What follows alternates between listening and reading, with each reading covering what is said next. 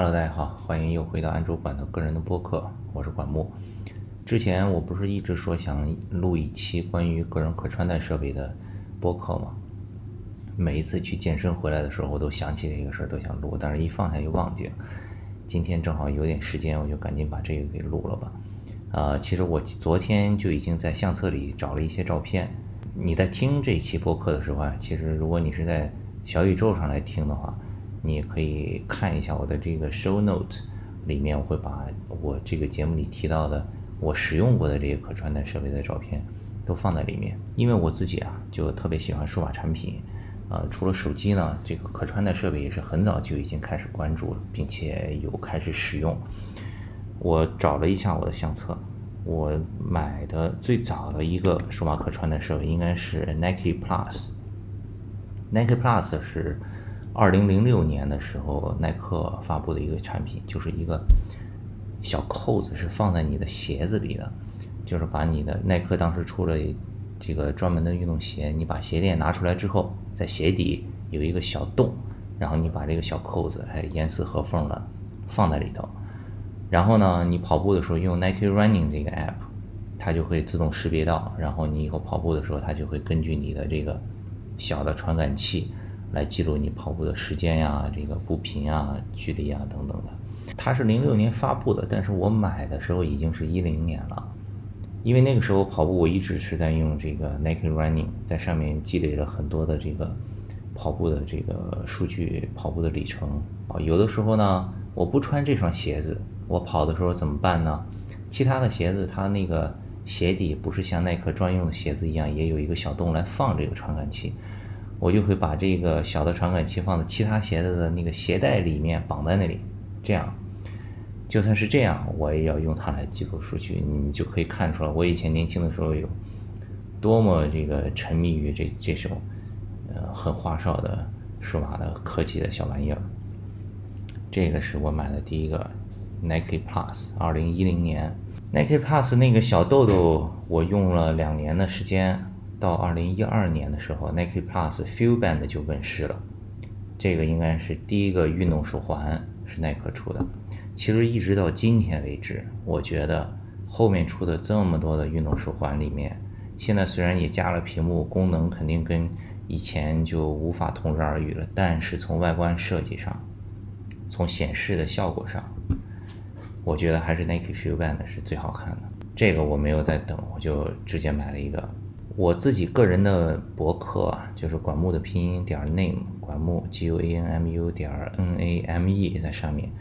我以前呢是发过一篇关于这个 Feel Band 的一个小 review 的文章，我自己又回去翻开这个文章看，其中有一段话我是这么说的：从二零一二年八月二日带上到今天为止，二零一二年八月二十日是我买那个 Feel Band 一代。到今天，今这里面说的今天是二零一四年一月十九号，OK，那就是差不多一年半小两年的时间。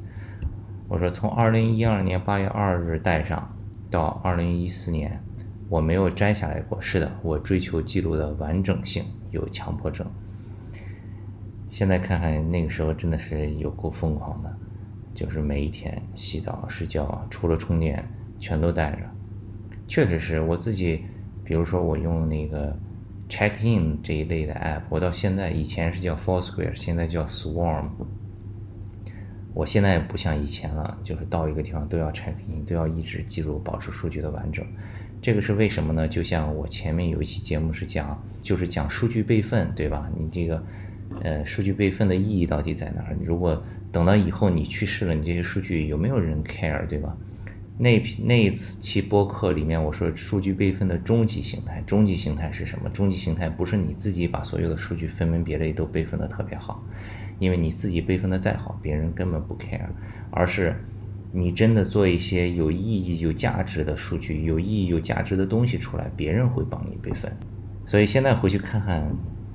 我买了一个 Feel Band，戴了两年都没有摘下来过。我要追求数据记录的完整性，其实是有一点可笑的。有什么用呢？记录那么完整？OK，这个是我的 Nike Plus 到 Nike Plus Feel Band 的一代，二零一二年到二零一三年的 Feel Band 的二代，这就有一直带到了二零一四年，对吧？这是我的第二个可穿戴设备。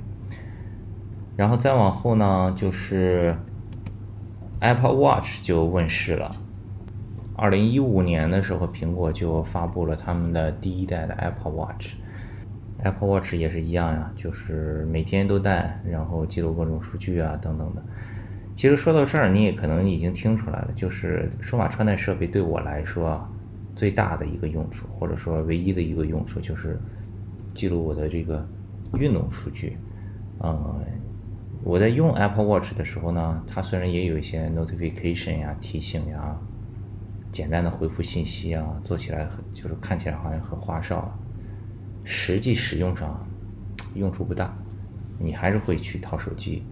Apple Watch 对我来说有一个比之前的 Feel Band 都要好的一个改进是什么呢？它防水，游泳的时候可以戴，这个真的是太好了。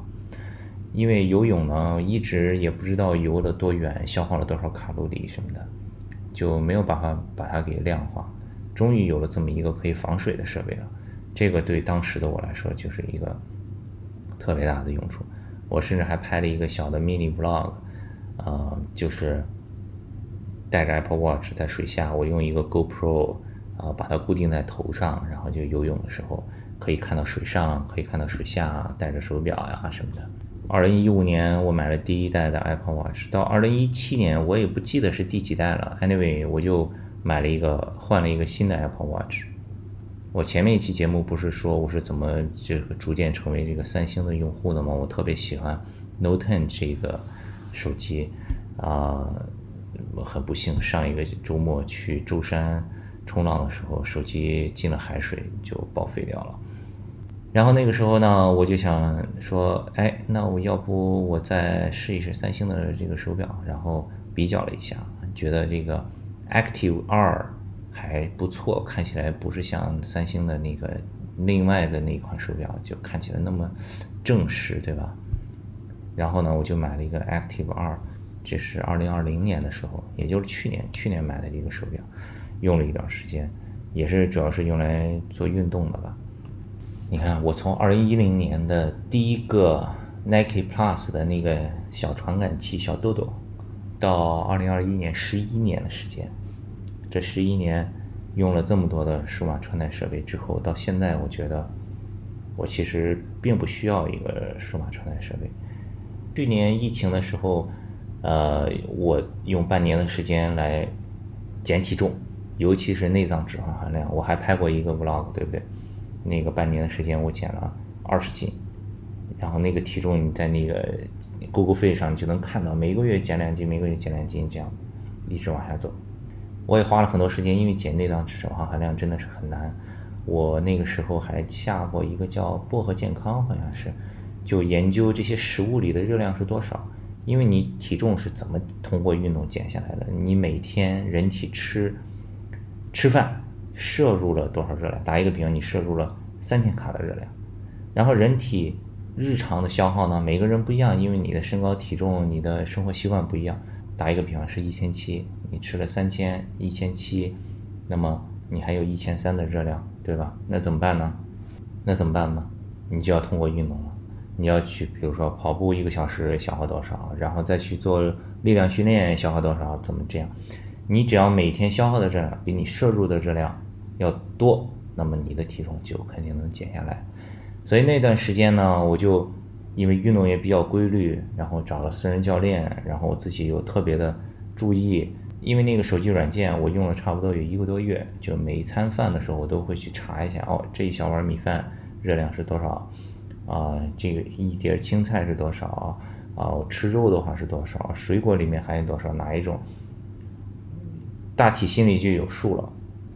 经过了去年那半年的时间呢，基本上我自己。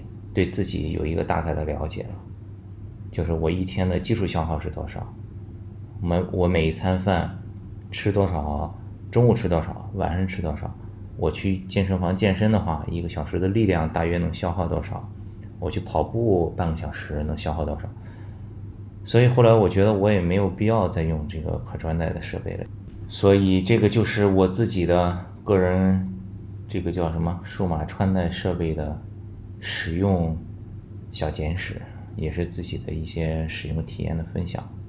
从二零一零年买的第一个 Nike Plus 的传感器，到二零二零年就开始不再用这些可穿戴的设备了，正好是十年时间，嗯，也给大家做一个参考吧。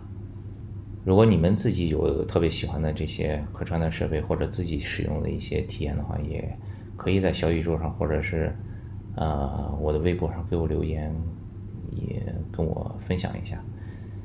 好吧，今天就先聊到这儿，谢谢大家收听，我们下期再见。